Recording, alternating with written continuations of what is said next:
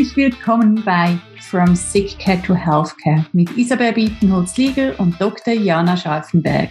Wir leben beide für ein einfaches, gesundes Leben und eine ganzheitliche Medizin und wir finden, es darf sich dringend etwas ändern.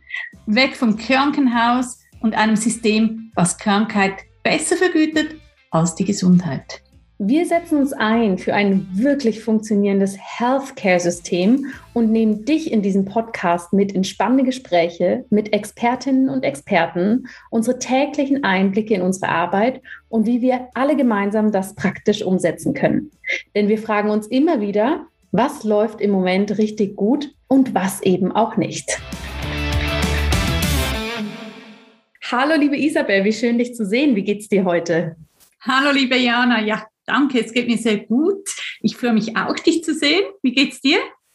Mir geht's auch gut. Ich finde, wir haben sehr bewegte Zeiten gerade, auch was unsere Gesundheit und das Verständnis von Gesundheit angeht. Und ja, mich würde total interessieren, was bewegt dich diese Woche dazu?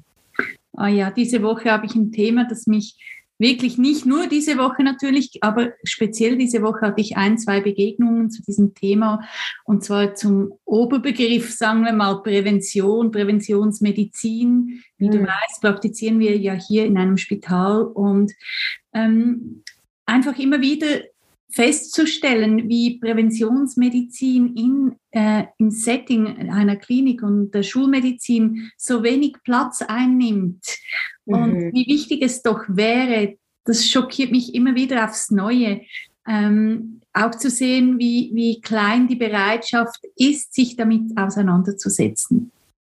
Wie erlebst du das als Ärztin?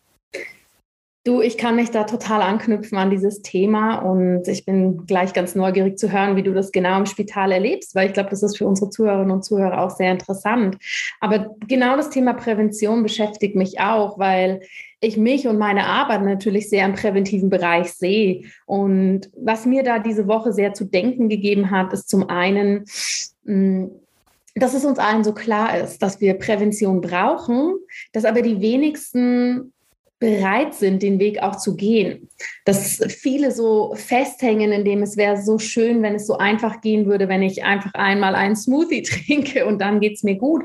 Aber dieses Verständnis dafür, dass Prävention nichts ist, was wir eben mal so machen, sondern eine Haltung, eine Lebenshaltung, eine Wertschätzung uns selbst gegenüber und dass das eben nicht ein Punkt sein darf, der auf der To-Do-Liste steht und der dann sehr schnell runterfällt, wenn wir gestresst sind, wenn es mal nicht so läuft, wenn wir mal einen kleinen Rückschlag haben, wenn es draußen regnet, dass wir dann nicht rausgehen wollen, uns zu bewegen. Das finde ich einfach bei uns im menschlichen Verhalten sehr, sehr spannend. Warum ist es so, dass wir da immer wieder rausfallen und immer wieder sozusagen zurückkehren in die alten Muster des ungesunden Lebensstils, obwohl wir eigentlich das Verständnis dafür haben? Ja, es ist wahrscheinlich auch diese Bequemlichkeit, die dann ja. Einzug hält, oder? Ich denke, es braucht ganz, ganz starre Routinen. Und was mir so aufgefallen ist, eine Routine neu einzubauen, benötigt mehr als nur eine, zwei Wochen. Das braucht zwei, drei Monate, bis es wirklich und man darf sich da wirklich dann nicht entschuldigen. Ich mache das persönlich selbst. Ich seit drei Monaten gehe ich jeden Tag schwimmen und es gibt kein Nein, es, es ist einfach jeden Tag zu gehen, weil sonst ähm, ein, zweimal nicht gehen und man fällt zurück. Und das ist wirklich so. Ja, Absolut. Ich glaube auch, sobald man sich das einmal so erlaubt, ja, aus irgendwelchen Gründen der Bequemlichkeit oder weil es jetzt so viel angenehmer wäre, dass das dann so schwer ist, da wieder reinzukommen. Wie erlebst du das im Spital, liebe Isabel? Du hast gerade gesagt, das beschäftigt dich und du hattest Begegnungen dazu. Ja, es sind zum einen äh, die Ärzteschaft, die natürlich, ist, ist mir klar, hier in einem Spital äh, mit kranken Menschen zu tun hat und dann eigentlich wirklich möglichst schnell das fixt, was krank ist, aber irgendwie ähm, nicht die Bereitschaft hat, uns einzubeziehen, jetzt als integrativmedizinischen Teil, um vielleicht den Patienten zu unterstützen, das nachhaltig zu lösen. Mhm. Weil ich sage jetzt mal, ein, ein Herzinfarkt als Beispiel hat ja äh, wahrscheinlich auch darauf zurückzuführen, auf einen Lifestyle. Den der Mensch nicht nur die letzten paar Monate äh, durchlebt hat, sondern Jahre. Und das braucht auch Monate, wie wir vorhin auch über Routinen gesprochen haben, um da wieder rauszukommen, um ein neues Leben aufzusetzen. Und ich und unser Team, wir spüren das sehr stark, dass die Menschen da Unterstützung brauchen, an die Hand genommen werden wollen. Aber dazu braucht es vielleicht dieses Intro der Ärzte, dieses mhm. Bekanntmachen und das auch zu unterstützen. Und da diese Ignoranz und Nichtbereitschaft äh, zu spüren oder ein, einfach kein Interesse daran, das finde ich schon äh, ja, enorm. Das schockiert Absolut. mich immer wieder aufs Neue. Absolut. Und ich glaube, gerade unser Gespräch und auch die Fragen oder diese ja, Punkte, die uns diese Woche bewegen, zeigen, dass das Thema Prävention eben sehr, sehr vielschichtig und sehr, sehr komplex ist. Und liebe Zuhörerinnen und Zuhörer, dafür haben wir euch einen ganz besonderen Gast eingeladen, mit dem wir in diesem Gespräch genau über diesen Begriff diskutieren wollen.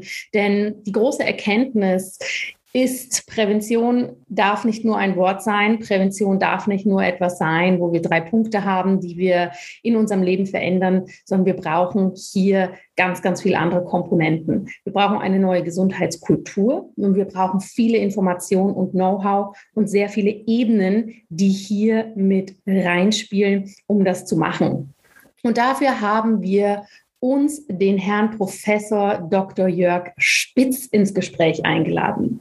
Professor Spitz ist ein sehr spannender Mensch, denn er kommt ursprünglich aus der ganz klassischen Medizin. Er hat Humanmedizin studiert, hat sich zum Facharzt in Nuklearmedizin weitergebildet, hat als Chefarzt in diesem Bereich gearbeitet und ist dann in den Bereich Ernährungsmedizin und Präventionsmedizin gegangen. Dort hat es aber nicht für ihn aufgehört, denn er wollte weitergehen und hat dort Bereiche gesehen, die ihn eben weiterhin auch eine Irritation hervorgerufen haben. Und so hat er 2005 die Gesellschaft für medizinische Information und Prävention gegründet, ist im Vorstand des Europäischen Gesundheitsnetzwerkes und 2008 hat er noch einen draufgesetzt und hat die gemeinnützige Stiftung für Gesundheitsinformation und Prävention noch weitergetrieben und eine Akademie für menschliche Medizin gegründet. Was das alles bedeutet, was ihn antreibt und was auch seine sehr, sehr klare Sicht auf das Thema Prävention, Gesundheitskultur und auch Eigenverantwortung ist, erfahrt ihr jetzt in diesem Gespräch.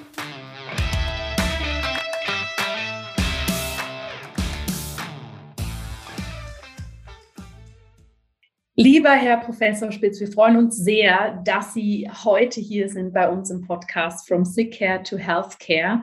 Und wir haben uns natürlich in der Vorbereitung auf dieses Gespräch auch in Ihren ganz persönlichen Lebenslauf eingearbeitet. Und da ist ja erstmal auf den ersten Blick haben Sie ja bis zu einem gewissen Zeitpunkt eine doch sehr klassische medizinische Karriere als Arzt verfolgt. Und irgendwann sind Sie dann so noch zusätzlich in andere Bereiche gegangen. Wann wurde Ihnen denn persönlich klar, dass wir einen Wandel in der Gesundheit brauchen? Also klar, erstmal vielen Dank für die Einladung. Äh, ich bin gerne dahin gekommen, weil das, was Sie vorhaben, ist auch das, was ich gerne realisieren möchte. Und wir brauchen viele, viele Hände, viele, viele Hirne und auch viele, viele Herzen, um das umzusetzen. Ähm, ja, ich habe schon in meiner ersten Karriere als Nuklearmediziner ähm, denn immer den Eindruck der Ganzheitlich gehabt, weil die Technik so war. Wenn wir einem eine radioaktive Substanz als Spurenelement eingeben, entweder spritzen oder schlucken lassen, dann verteilt sich das im ganzen Körper. Und ich bin zwar ein Facharzt, aber nicht für ein einzelnes Organ wie der Kardiologe oder der Neurologe, sondern wir haben immer das gesamte äh, Geschehen im Körper gesehen. Also diese Übersichtlichkeit oder diese, diese Ganzheitlichkeit habe ich natürlich mitgenommen, als ich da raus bin. Wobei, äh, das war ein Zeitpunkt, wo ich noch nicht äh, eigentlich pensioniert wurde, sondern es war vorher, weil ich einen, ja, eine Vision aufgeben musste, die ich umgesetzt hatte. Ich habe Anfang der 90er Jahre in Deutschland das erste medizinische Versorgungszentrum gegründet. Das heißt, ich habe meinen Schifffahrtskittel an den Nagel gehängt und habe am Krankenhaus eine ähm, ja, eine Klinik, nicht eine Klinik, sondern ein, ein Institut gegründet mit den Radiologen zusammen, sodass wir ambulant und stationär behandeln und diagnostizieren konnten. Und das hat ähm, mit der KV Institution bei uns, die für die Ärzte zuständig ist, großen Knatsch gegeben. Wir haben bis zum Bundessozialgericht damals streiten müssen, aber wir haben dann gewonnen. Dann war das eigentlich soweit okay. Aber ich habe Kollegen da reingenommen, von denen ich wusste, welche fachliche Qualität sie hatten, aber ich wusste nicht um ihre menschlichen Qualitäten. Und das ging dann einige Zeit lang gut. Und dann gab es natürlich Knatsch und Streit und dann bin ich da raus ähm, eigentlich noch im, im Vollbesitz meiner Kräfte, aber da wollte ich nicht weiterarbeiten. Und dann bin ich zu dem Zeitpunkt über eine Arbeit gestolpert im, ähm, ich glaube, es war New English Journal of Medicine. Dort wurde, wurden WHO-Daten publiziert, die sagten, dass im Folgejahr 2005 in der Welt ungefähr 60 Millionen Leute sterben würden. Davon die Hälfte an chronischen Krankheiten, nur die Hälfte damals, heute sieht das schon anders aus. Und dann kam der Klops, dass davon, also von diesen 30 Millionen Menschen, wiederum die Hälfte nicht sterben müsste, wenn sie einen anderen Lebensstil hätten.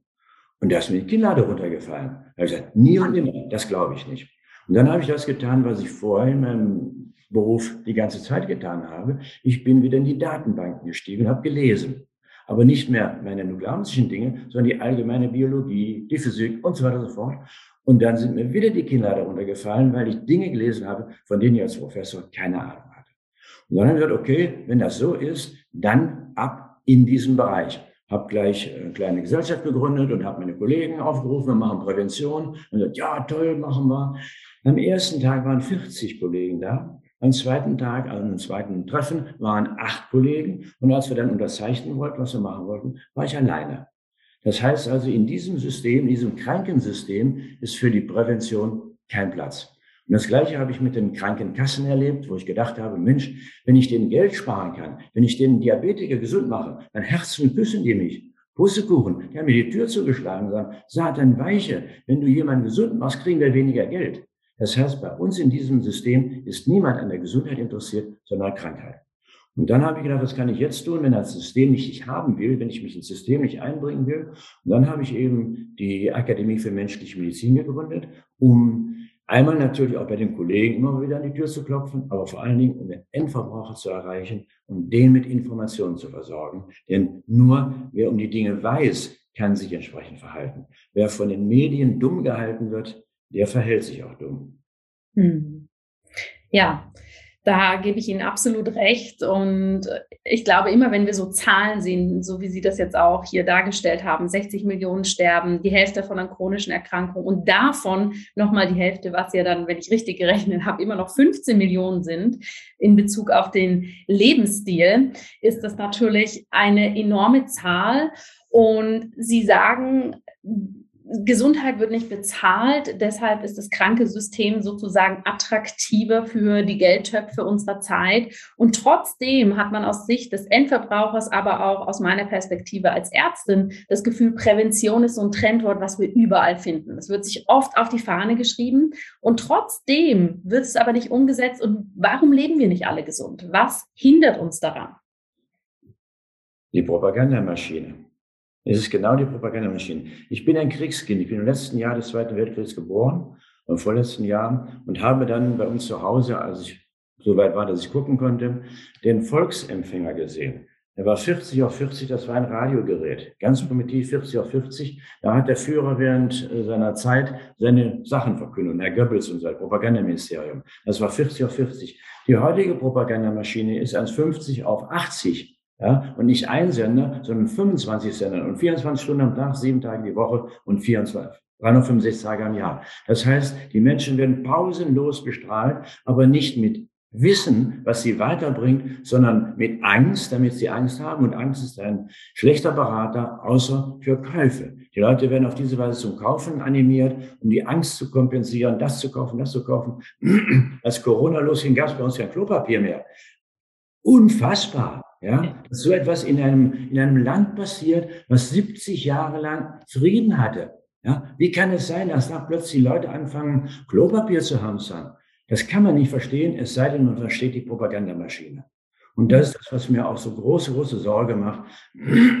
Da stecken die intelligentsten Köpfe, die bezahlt werden in der Psychologie, Psychotherapie, stecken da dahinter. Und die Menschen kriegen das überhaupt nicht mit, wie sie manipuliert werden in diese Dinge rein.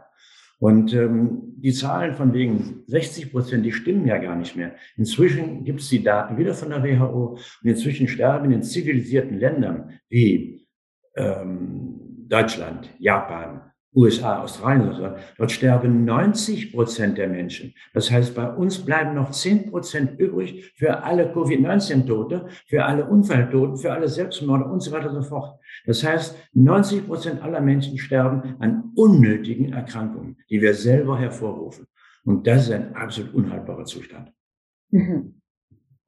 Aber die, die Kräfte, um Ihre Frage nochmal zu antworten, die Kräfte, die daran interessiert sind, aus dem Krankensystem Geld zu ziehen, sind so massiv, dass sie zum Beispiel auch die Kliniken. Früher war eine Klinik der Hort der Gesundheit. Die ganz schwer Kranken wurden dorthin geschickt, wo die Kohle nicht mehr klar kam. Und dort hat man sich bemüht, mit allen Raffinessen, die man dort hatte, da waren die besten Ärzte zusammengezogen, den Patienten doch noch gesund zu machen. Heute sind die Kliniken im Besitz von großen äh, Konzernen und die werden ausgebeutet bis zum letzten. Wenn der Chefarzt am Ende des Jahres sein Soll nicht erfüllt hat, dann kriegt er sein eigenes Privathonorar nicht ausgezahlt. Unvorstellbar. Ja, das ist ein System, wie gesagt, was entsetzlich ist und deswegen, das kriegen wir aber nur hin, wenn wir einen Wandel in der Gesellschaft bekommen, einen Kulturwandel, und da müssen wir alle dran arbeiten.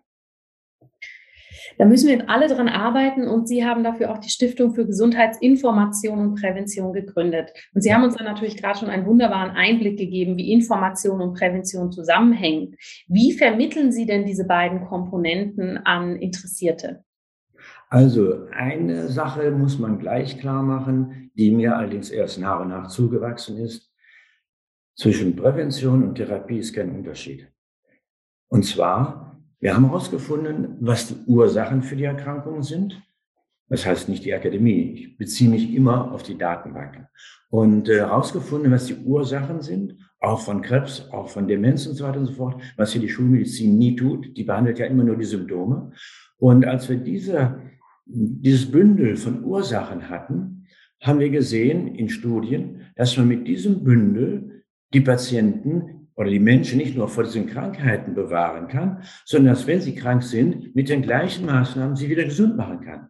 Und die, das Prinzip, was dahinter steht, ist das, dass der Körper ein hochkomplexes System ist, was aber auf Regeneration ausgerüstet ist. Das heißt, wenn da was kaputt geht, macht der Körper das wieder heile. Oder unser Magen-Darm-Trakt ist mit, einem, mit einer Tapete ausgestattet, einer funktionellen Zelltapete, und die wird alle drei Tage erneuert. Überlegen Sie mal, alle drei Tage wird er tapeziert. Versuchen Sie das mal in Ihrer Küche. Kochen Sie mal ein Fünf-Gang-Menü und tapezieren. Da können Sie sicher sein, da haben Sie Tapete im Kochtopf und innerhalb vom Kochtopf an der Wand. Ja? Wir können das nicht, die Natur kann das. Das heißt also, diese, es ist unfassbar, dass wir krank werden und die, der Grund noch einmal ist der, dass dieses komplexe System nicht mehr die Ressourcen hat, die es früher in einer gesunden, natürlichen, evolutionären Umwelt gehabt hat. Dadurch, dass die, die Technologiefans eine neue Parallelwelt aufgebaut haben, bekommen wir heute, und zwar durch die Bank, alle nicht mehr die Ressourcen, die wir brauchen, um unser System zu betreiben. Und das führt zur Krankheit. So, die Frage war, was machen wir dagegen? Wir klären die Leute auf. Das heißt, wir lesen, suchen in den Datenbanken die neuesten Forschungsergebnisse, übersetzen sie nicht nur ins Deutsche, sondern auch aus dem Fachchinesisch in verständliches Deutsch und geben die dann wieder weiter, entweder als Seminar oder als Kongress, wir machen einmal im Jahr einen großen Kongress, oder eben, wie man nachgucken kann, unzählige Videos inzwischen auf YouTube, wo also jeder darauf Zugriff hat und wo jeder sich belesen kann oder schlau machen kann, was für ihn notwendig ist. Mhm. Sie haben angesprochen, wir sind ein komplexes System, was einfach die Ressourcen, die wir brauchen, nicht mehr hat.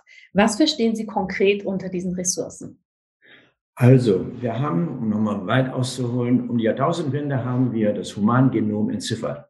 Da waren die also unheimlich stolz, weil sie gedacht hatten, sie hätten nun den Schlüssel für Krebstherapie und so weiter und so fort. Was rauskam war, dass wir 2000 Gene mehr haben als der Fadenwurm. Hallo, ja, das konnte nicht funktionieren.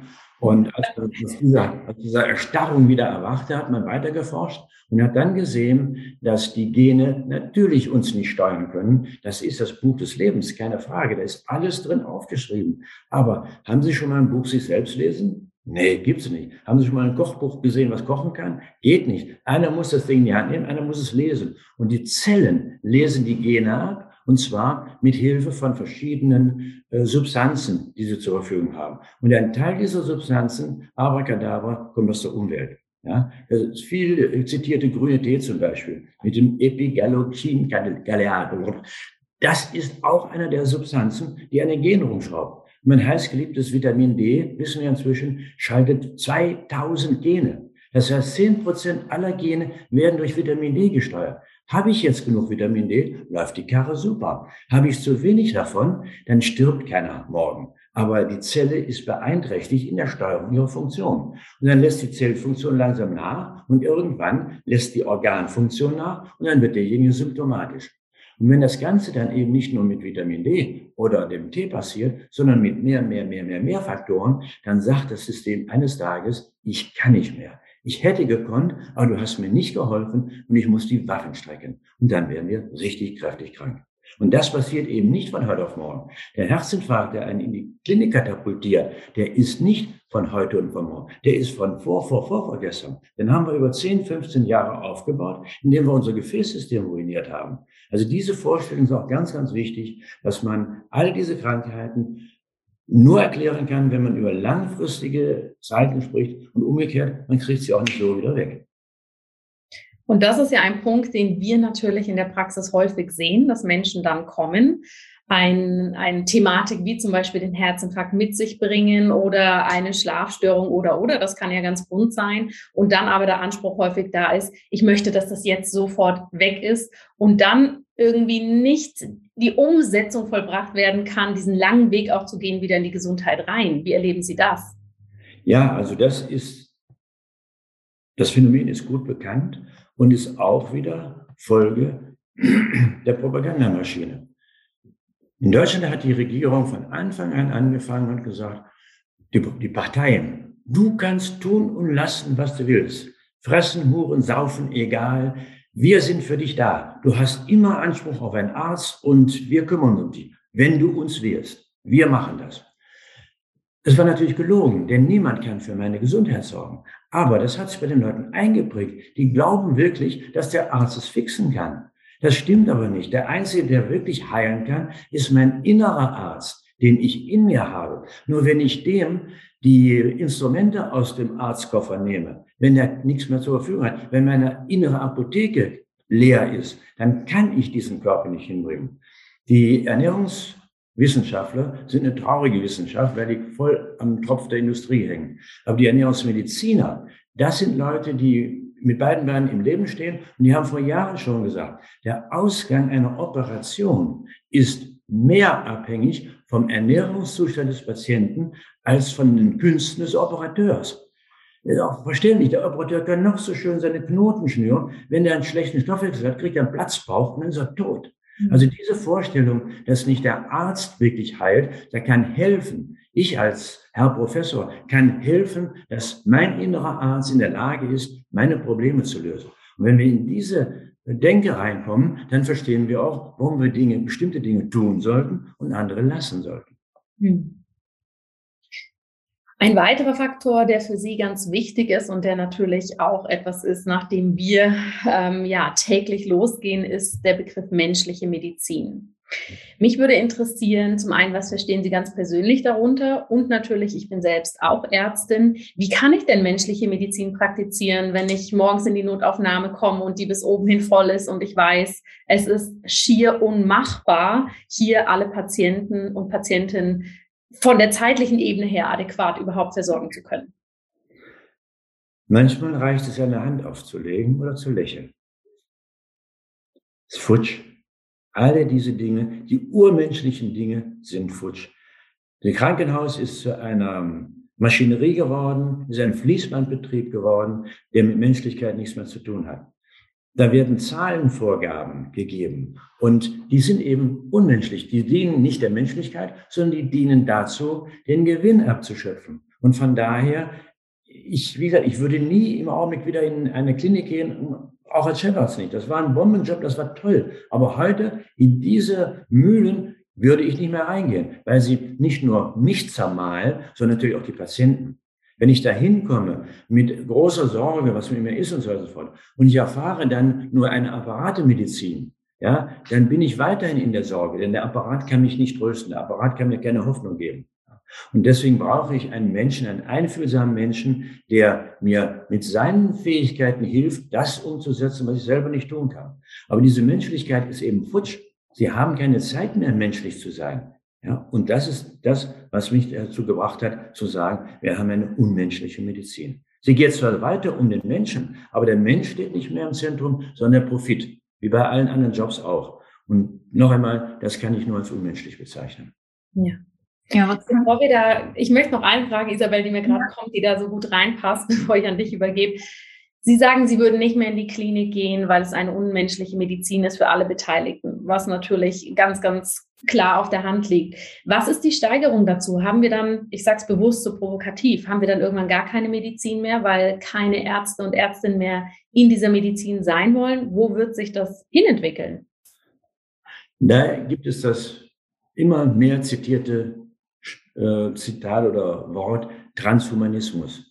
Ja, das sind die technikbegeisterten Idioten, muss man sagen, die glauben, sie könnten alles mit Maschinen machen. Es wird dann eben Roboter geben. Ja, wird man in irgendeine äh, Karre eingeladen, die Karte und dann in irgendeinen Platz, dann kommen ein paar Roboter, fangen an zu schrauben, zuerst erstmal natürlich Diagnose, toll, MR, CT, läuft alles automatisch und äh, dann fängt er an, zu schrauben, setzt da irgendwas rein oder so. Das heißt, es wird noch schlimmer werden, es wird noch weniger Menschen drin geben. Und trotzdem wird man den Medizinbetrieb, so wie wir ihn kennen, mit noch mehr Maschinerie anfüllen, um den Bedarf zu decken. Das ist aber ein Pseudobedarf, den wir selber produzieren. Und das Schlimme ist, es geht ja im Mutterleib schon los. Wir wissen, hat die Mutter zu wenig Vitamin D, haben die Kinder ein gestörtes Immunsystem. Die kriegen vermehrt äh, den Milchaufschwung, die kriegen vermehrt Asthma, Heuschnupfen, all diese Dinge. Und das passiert im Mutterleib schon. Welcher Gynäkologe erzählt seiner Schwangeren Menschen in Vitamin D? Da sind wir in der Problematik, dass auch die Gynäkologen, nicht die Gynäkologen, sondern wir als Ärzte eben ja auch brainwashed werden. Nicht nur die, die Menschen draußen, sondern wir werden ja auch brainwashed. Uns wird auch suggeriert, wenn du dieses neue Präparat hast, Klammer auf, was natürlich 5000 Euro im Jahr kostet oder im Monat gar kostet, wenn du dieses Präparat hast, dann ist alles gelöst. Es ist nichts gelöst. Wenn man die Statistiken anschaut, was die die klassische Medizin mit ihren Medikamenten ausrichtet, das ist eine Katastrophe. Das sind vielleicht 10, 15 Prozent, wo sie wirklich hilft von den ganzen Nebenwirkungen zu schweigen. Also wir sind auf einem komplett falschen Trip. Wir müssen zurückkommen, den Menschen wieder klar machen, dass sie ihre Gesundheit in der Hand haben. Aber jetzt kommen wir auf die Verhältnisprävention wieder zurück. Die Gesellschaft muss die Dinge so ändern, die, die Lebenswelt, in der wir sind, so ändern, dass der Einzelne, ohne sich zu kastrieren oder was zu tun, in einer gesunden Welt gesund leben kann. Was kann ich denn als Patientin tun, um aktiv einer menschlichen Medizin beizutragen? Das ist mein Teil. Das geht eigentlich sehr einfach. Und zwar, ähm, viele Menschen, die sich beklagen, haben den Grundsatz vergessen, dass der Kunde König ist. Wenn wir diese Dinge nicht konsumieren, die dort so angeboten werden, wenn wir zum Beispiel zum Heilpraktiker gehen, die ja verteufelt werden. Ja, wenn wir unseren Hausarzt bitten, hast du nicht statt des Antibiotikums etwas anderes? Das heißt also, wenn wir steuern in dieses System eingreifen, und da sind wir wieder da, was wir tun, dafür müssen wir die Menschen aufklären.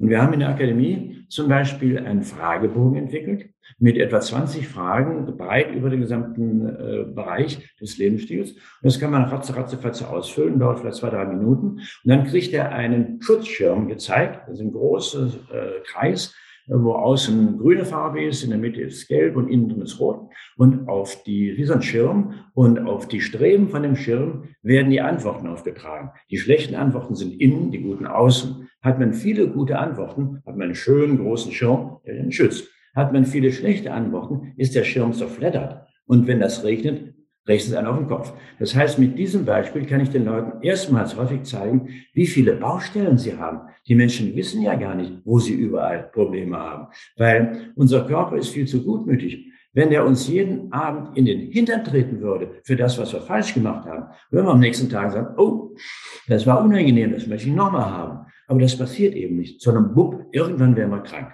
Also das ist äh, die eine Möglichkeit, mit den Füßen abstimmen und sich selber eben schlau machen. Wissen ist Macht. Und das müssen wir den Mitbewohnern ähm, dieses Planeten vermitteln, dass sie sich Wissen anschaffen müssen. Diejenigen, die es schon weitergebracht haben, die eine gute Ausbildung bekommen haben, können sich genauso schlau machen wie diejenigen, die meinetwegen eine Volksschulausbildung haben. Meine Mutter ist als Kriegerwitwe nach dem Krieg einmal arbeiten gegangen, als Tippse, damit sie uns ernähren konnte. Und abends ist sie in die Volkshochschule gegangen, hat Medizin, Juristerei und sonst was belegt. Natürlich nicht, um Rechtsanwalt zu werden, aber um die Basisinformation zu haben. Und die Menschen laufen heute auf der Straße rum und haben null Ahnung. Null Ahnung, weil sie nur diesen Müll aus dem Fernsehen bekommen ja, oder aus dem Smartphone. Also das müssen wir und müssen wir ändern. Und das ist auch der Grund, warum ich jetzt, obwohl ich unterwegs bin, heute mit Ihnen das Gespräch mache. Nur wenn wir uns zusammentun, alle, die guten Willens sind, im wahrsten Sinne des Wortes, nur dann können wir es schaffen, die Reichweite zu bekommen, immer mehr Leute zu erreichen, die hoffen sich dann untereinander quack, quack, quack machen und sagen, Mensch, ich bin da in dem Laden gewesen. Das war aber toll. Das ist mir aber gut gegangen. Dann geht der Nächste, das gehört hat, auch dahin. Also das ist also meine Hoffnung, um überhaupt aus diesem Dilemma rauszukommen. Ja, Sie sprechen ja wirklich von einer neuen Gesundheitskultur. Ja. Was verstehen Sie genau darunter, dass da die Zuhörerinnen und Zuhörer sich ein Bild Also, die, die Gesundheitskultur ist etwas, was wir nicht erfinden müssen. Da müssen wir nur zurückschauen. Ähm, die alten Griechen und so, die haben diese Kultur schon gehabt. Vom alten Hippokrates stammt ja auch das Wort, lass deine Nahrung deine Medizin sein und deine Medizin deine Nahrung sein. Das heißt, wenn ich mich ernähre von äh, Fast Food, dann wird mein Körper irgendwann zu Fast Food, weil er bekommt ja nichts anderes. Der Körper ist Biomasse dieser Erde. Ja, ich kann es mit dem Finger nicht zeigen, wie klein die Eizelle ist, die befruchtete. Und daraus wird, na, ich habe nur 1,70, aber andere Leute haben 1,90 mit 100 Kilo. Ein 100 Kilo Mann stammt komplett aus dieser Umwelt. Und was er da reingeschoben hat, das ist er.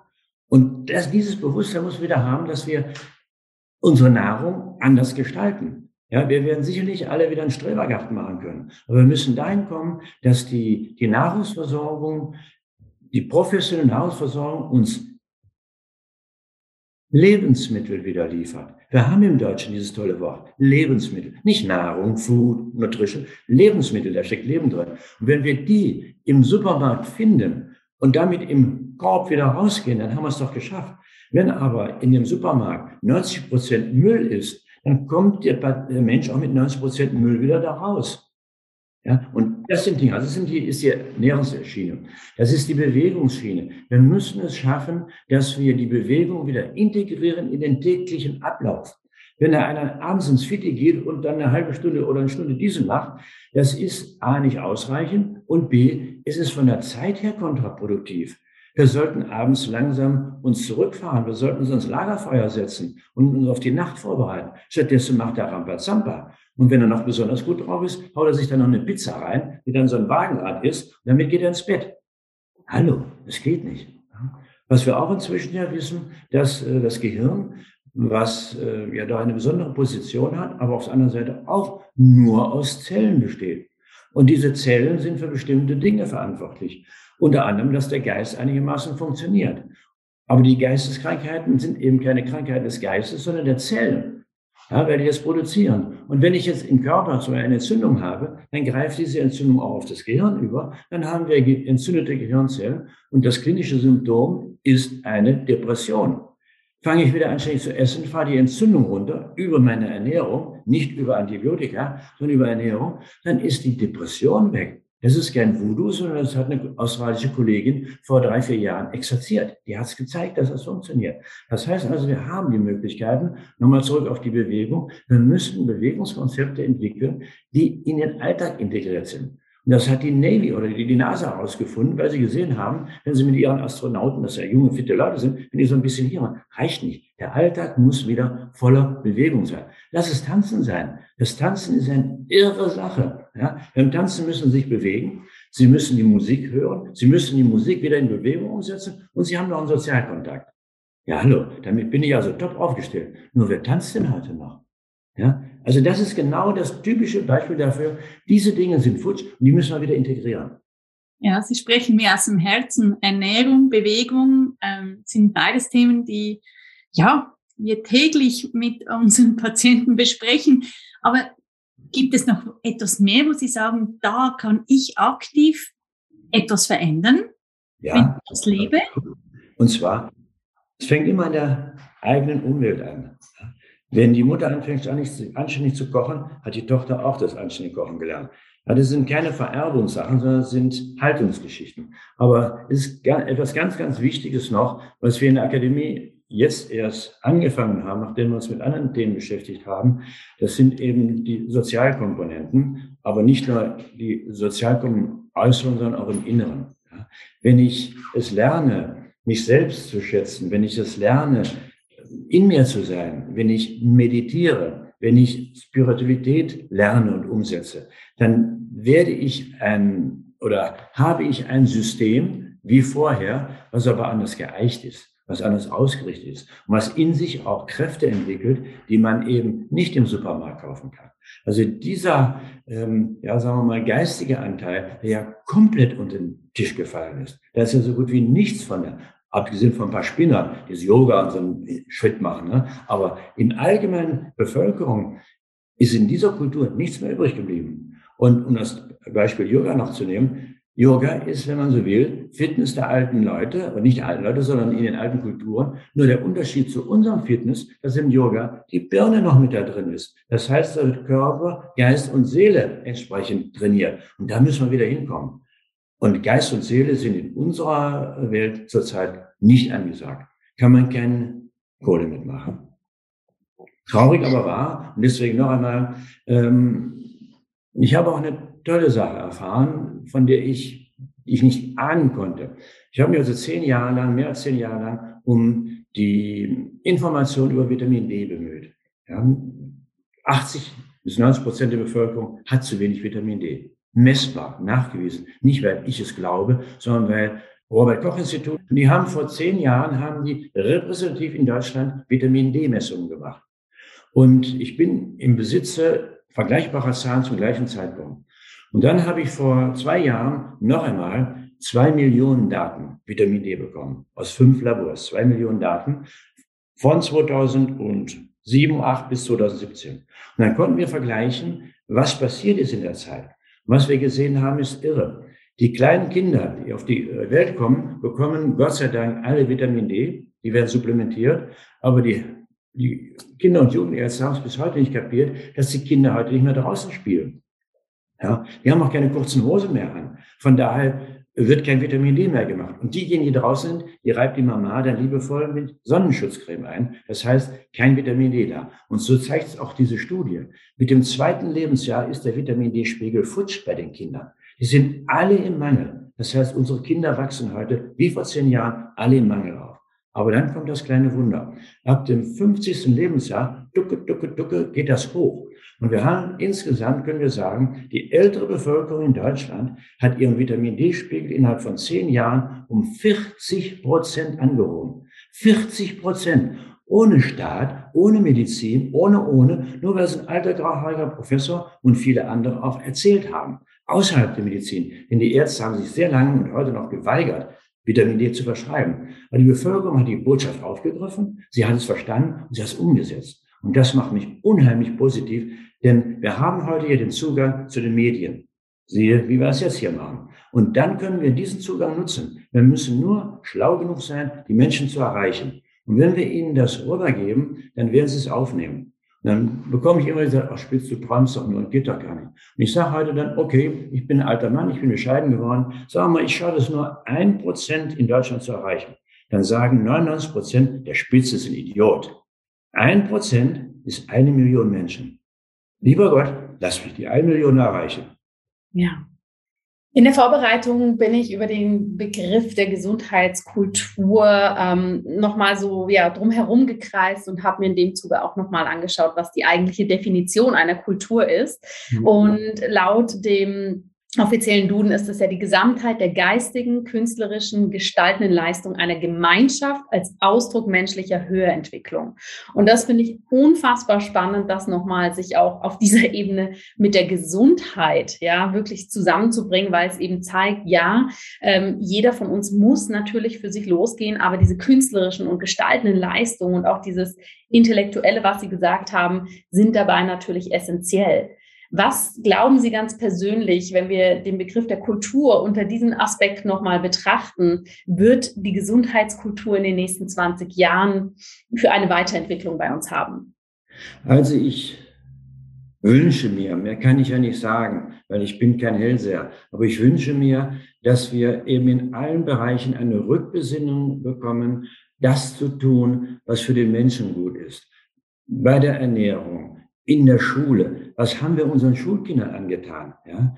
Ich habe ein, ein, ein Beispiel aus der Neurologie. Da haben die Neurologen gesagt, ach, unsere Ratten, die experimentellen Ratten, die sitzen immer so kleinen Käfigen. Tun wir doch mal ein paar Ratten in einen größeren Käfig. Das haben sie dann als Experiment vornehm Enriched Environment genannt, also eine angereicherte, bessere Umwelt. Dann haben sie einen Wurf Ratten genommen und haben die geteilt. Die einen Ratten kamen in den kleinen Käfig, wo sie immer noch waren, die anderen in den großen Käfig. Und dann noch ein Laufrad war und so. Aber ansonsten gleiche Nahrung, nichts anderes. Und als sie dann groß waren, nach anderthalb Jahren oder so, haben den Kopf kürzer gemacht und haben sich die Gehirnzellen angeschaut. Und dann hatten die Ratten in den kleinen Käfigen wunderschön verzweigte Gehirnzellen. Also könnte man sagen, toll, was brauchen die mehr als einen kleinen Käfig? Dann hat man die Gehirnzellen der, große, der Tiere in den großen Käfigen angeschaut und dann hatten die doppelt so viel Verzweigung.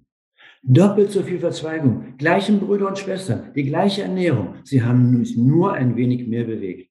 Daran kann man noch einmal erfassen, wie jeder einzelne Parameter einen riesen Einfluss hat. Und es muss in den Kindergärten, in den Schulen muss es losgehen. Ja, ich schreibe dann oben drüber, über den kleinen Käfig schreibe ich Kinder in der Schule und über den großen Käfig Kinder in der Natur. Wir müssen auch unsere Kinder wieder in die Natur reinbringen. Da können die sich entfalten. Wir haben alle diese, diese Eigenschaften zur Entwicklung bekommen, aber sie sind nicht offenkundig. Kein Kind kann laufen, ja, es muss es lernen. Und wenn wir den Kindern nicht die Möglichkeit geben, sich zu entfalten, dann bleiben das Krüppel im wahrsten Sinne des Wortes. Das heißt also, ich kann das jetzt sicherlich in ein paar Minuten nicht alles aufzählen, aber man kann Lebensbereich für Lebensbereich durchgehen und sagen, was ist hier falsch gelaufen? Was müssen wir ändern? Was können wir kurzfristig ändern? Was können wir vielleicht noch dazu tun, äh, um die Dinge doch etwas besser zu gestalten? Und da habe ich auch wieder ein Beispiel. Wir haben äh, in der Truppe bei uns ein, ein Startup-Unternehmen. Wir haben aus einer Spielekonsole von Microsoft haben sie die Infrarotkamera genommen und dann entsprechend ein Programm geschrieben, wo der Mensch, der sich davor steht, durch diese Kamera vermessen wird in seinen Körperachsen und dann kriegt er Aufgaben, zum Beispiel auf einem Bein stehen, Dinge zu stemmen und so. Und daraus ergibt sich eine komplektische Analyse der fünf motorischen Grundeigenschaften von dieser Person individuell. Dann kann man dann sagen, pass mal auf, da ist dein Problem und da ist dein Problem. Das heißt, wir können detaillierte Hinweise geben für jeden Einzelnen, wie er sich besser stellen kann. Aber noch einmal, alle Institutionen müssen vor ihrer eigenen Haustür kehren und äh, wir müssen sehen, dass überall, ob Kindergarten oder in den, in den äh, Unternehmen, ja, die Unternehmen sind ja zum Teil auch schon dabei. Man redet ja auch dort schon länger von einem Kulturwandel, ja, in der Führung und so. Wenn ich meinen Mitarbeiter oder meinen Untergeben jeden Tag in den Hintern trete, dann muss ich mich nicht wundern, dass er irgendwann einen Burnout hat.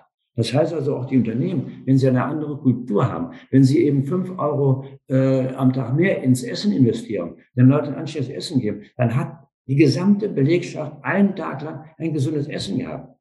Wir haben das durchexerziert und können Gott sei Dank in, oder leider Gottes nur in einem Piloten in der großen amerikanischen Beratungsgesellschaft in Frankfurt. Und ähm, da haben wir im ersten Halbjahr mit vier, fünf Maßnahmen, im ersten Halbjahr haben wir die Arbeitsunfähigkeit um 50 Prozent gesenkt. Die Mitarbeiter, die in den Piloten waren, hatten 50 Prozent weniger AU-Tage als im Jahr vorher. Unfassbar, wie das reinhaut.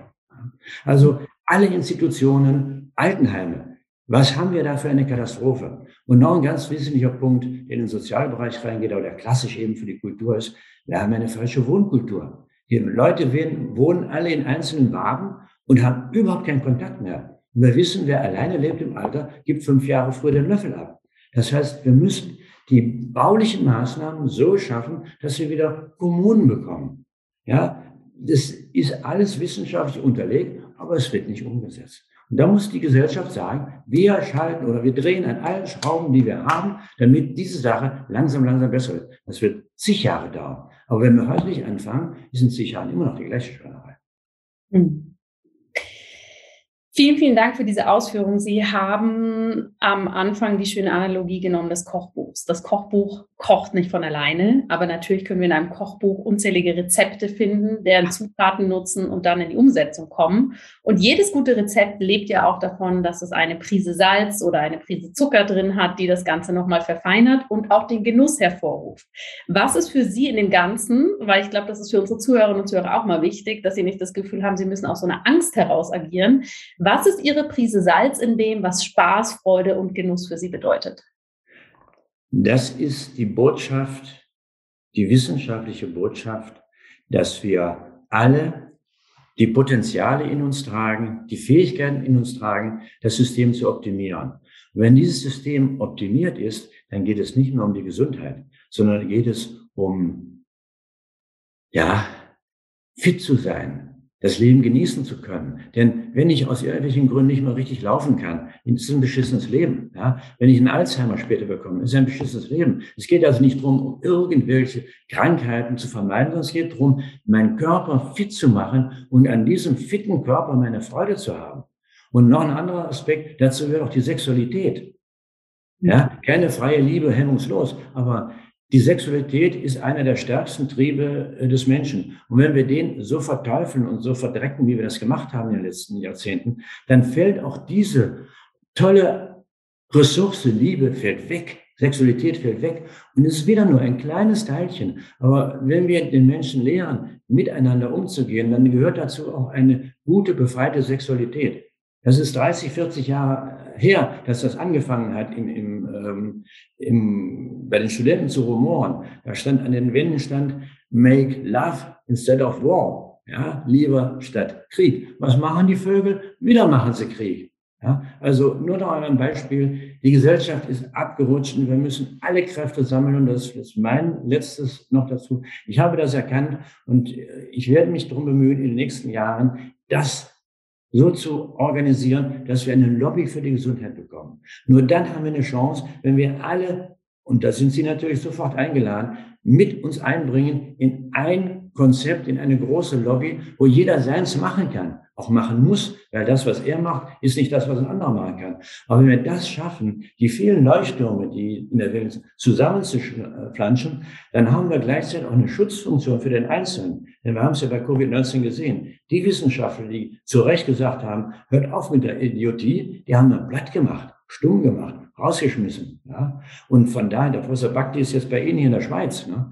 Also was für eine Katastrophe, wie das schief geht und umgekehrt. Wenn wir eine ja, wir brauchen eine Stimme, eine laute Stimme. Die kriegen wir nur, wenn wir eine Lobby aufbauen. Und die können wir, indem wir heute auch die sozialen Medien nutzen, da können wir die Menschen zu einladen. Sie können sich dran arrangieren. Sie können sich einbringen. Die einen vielleicht einen kleinen Beitrag und die anderen mit ihren Fähigkeiten. Sie in ihrer Klinik, jemand anders als Coach oder, oder, oder. Und wenn wir das zusammen bündeln, dann haben wir eine Chance, was auszurichten. Ist ein schönes Schlusswort. Eigentlich wollte ich Sie fragen, was Sie aktiv ähm, tun als nächsten Schritt, um diesen Move von Sickcare to Healthcare zu forcieren? Sie haben das schon vorab gedacht. haben Sie geholt, ja, haben das gesagt. es ist einfach die Konsequenz für mich gewesen. Wir werden natürlich die vielen äh, anderen Dinge, die wir jetzt auch schon angeschoben haben, werden wir weitermachen. Aber das muss das Ziel sein, äh, dieses zu organisieren, was nicht einfach ist. Ich habe also vor Jahren schon so ein bisschen in die Richtung gedacht, als ich die Akademie größer machen wollte, dass ich ähm, einfach Netzwerke und Netzwerke zusammenflansche. Ja, der eine hat 500, der andere 1000, so. Und dann habe ich bei denen, die so ein Netzwerk hatten, an die Tür geklopft. Und da scholl eine Stimme von drin, weiche Satan, das ist meine Spielwiese, aber nicht deine. Ja? Also so ein Netzwerk aufzubauen ist nicht einfach. Und dann an der Spitze sitzen häufig Narzissten, mit denen man nicht zusammenarbeiten kann. Das ist etwas, was mich sehr schmerzlich berührt hat, aber ich habe es eingesehen, natürlich ist es so.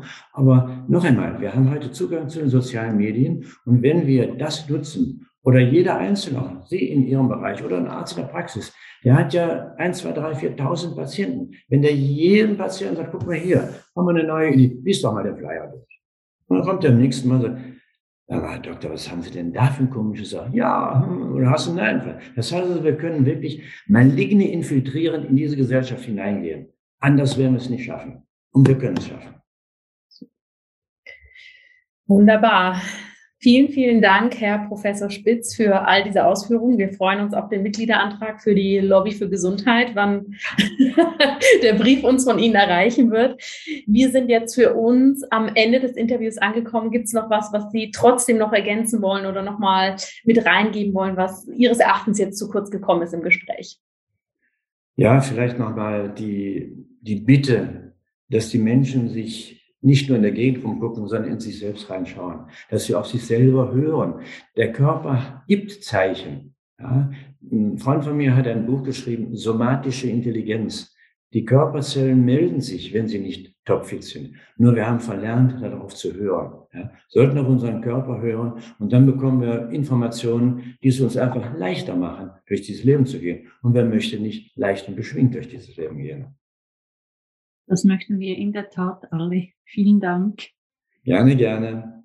Und Ihnen vielen Dank, dass Sie neben der ganzen Arbeit noch so ein bisschen, in Anführungsstrichen, diese Dinge tun. Ja? Unheimlich wichtig. Und Ihre Patienten werden es Ihnen danken. Dankeschön. Vielen Dank.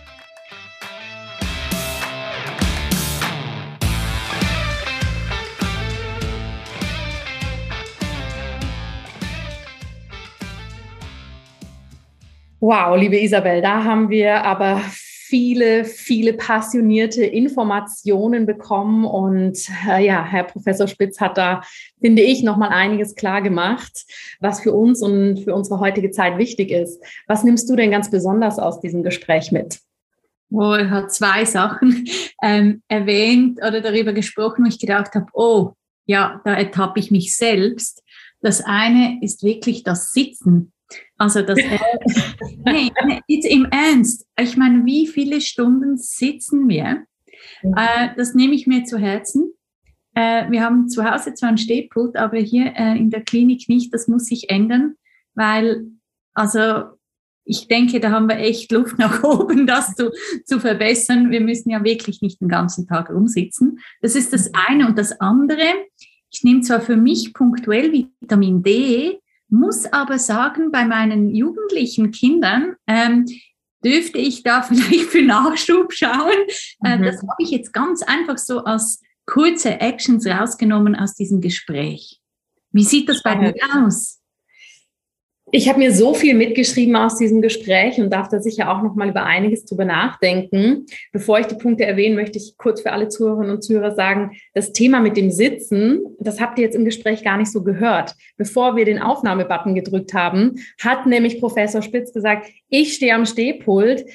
Sitzen ist das neue Rauchen. Und Isabel und ich haben uns beide etwas ertappt gefühlt, weil wir natürlich gemütlich am Schreibtisch saßen.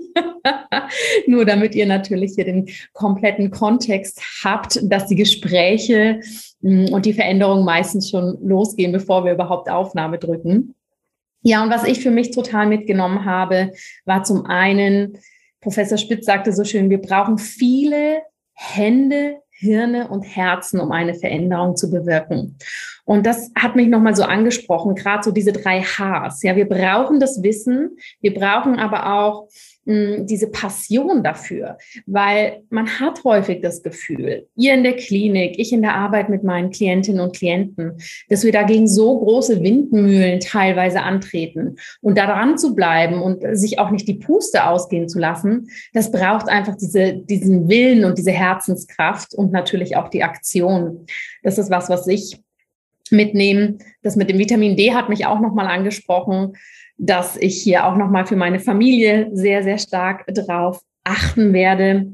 Und der dritte Punkt, den ich so spannend fand, war, dass wir darüber gesprochen haben, dass wir als Menschen hochkomplexes System sind, aber dass dieses System absolut auf Regeneration ausgelegt ist. Ja, dass wir eigentlich den Charakter der Regeneration, Resilienz und auch Prävention in uns tragen, aber dass wir schlichtweg keine Ressourcen mehr dafür haben, wegen Nährstoffmangel, wegen unserem Lebensstil.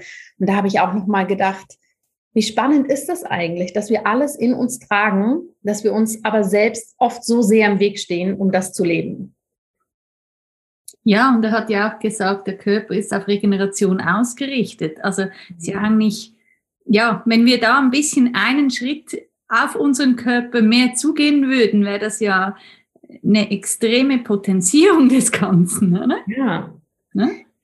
Was würdest du sagen, ist so dieser eine Action Step, den du jetzt nach diesem Gespräch und natürlich aus deiner Expertise heraus gern unseren Zuhörerinnen und Zuhörern nochmal so ganz konkret mit auf den Weg geben möchtest? Für mich ist es wirklich diese Achtsamkeit, ähm, auf seinen Körper zu hören und auf verschiedenen Ebenen den Körper, auf den Körper zuzugehen. Das, er hat das angesprochen. Das ist die Bewegung, es ist die Ernährung, also eigentlich das Banale, was wir immer wieder sagen, es ist der Schlaf. Mhm. Aber am Schluss braucht der Körper diese Ebenen, um wirklich gut zu funktionieren. Und das liegt ganz in unserem eigenen, in unserer eigenen Verantwortung, da einen guten Job für uns selbst zu tun. Ja. Wir sind für uns selbst verantwortlich, nicht die im Außen. Wir hm. selbst können das ändern. Wir selbst können jeden Tag uns Sorge halten. Und er hat das so schön einfach wieder aufgezeigt, wie, wie ein Wunderwerk doch unser Körper ist und wie sorgfältig wir eigentlich mit ihm umgehen sollten und wie wir es eben nicht tun. Also das ist für mich so der, der größte Punkt, den ich rausnehme. Wie sieht es bei dir aus? Ich habe nochmal sehr klar das mit rausgenommen, das Thema Information und Wissen, dass wir auch schlichtweg das für uns passende Wissen brauchen und dass wir auch hier nicht erwarten können, dass jemand von außen kommt und uns das vorgibt, sondern dass wir auch hier aktiv losgehen dürfen, uns informieren dürfen, schauen dürfen, was für uns stimmig ist und das dann auch umsetzen. Ja. Liebe Zuhörerinnen, liebe Zuhörer, wir hoffen natürlich sehr, dass dieses Gespräch nicht nur zwischen Isabel und mir, sondern natürlich auch vorrangig mit Professor Spitz spannend für euch war.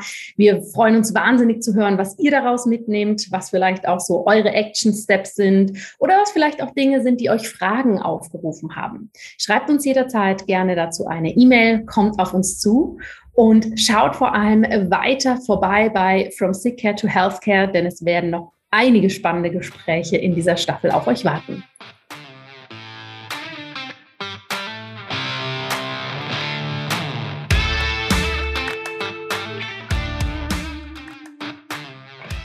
Und das war die Folge für diese Woche. Wir hoffen natürlich sehr, dass ihr viel Inspiration, Aha-Momente und so einige praktische Action-Steps mitgenommen habt. Noch mehr freuen wir uns natürlich, wenn ihr diesen Podcast nutzt, um ins Gespräch zu kommen. Mit uns, unseren Expertinnen und Experten und natürlich auch eurem persönlichen Umfeld. Denn Gesundheit geht uns alle an.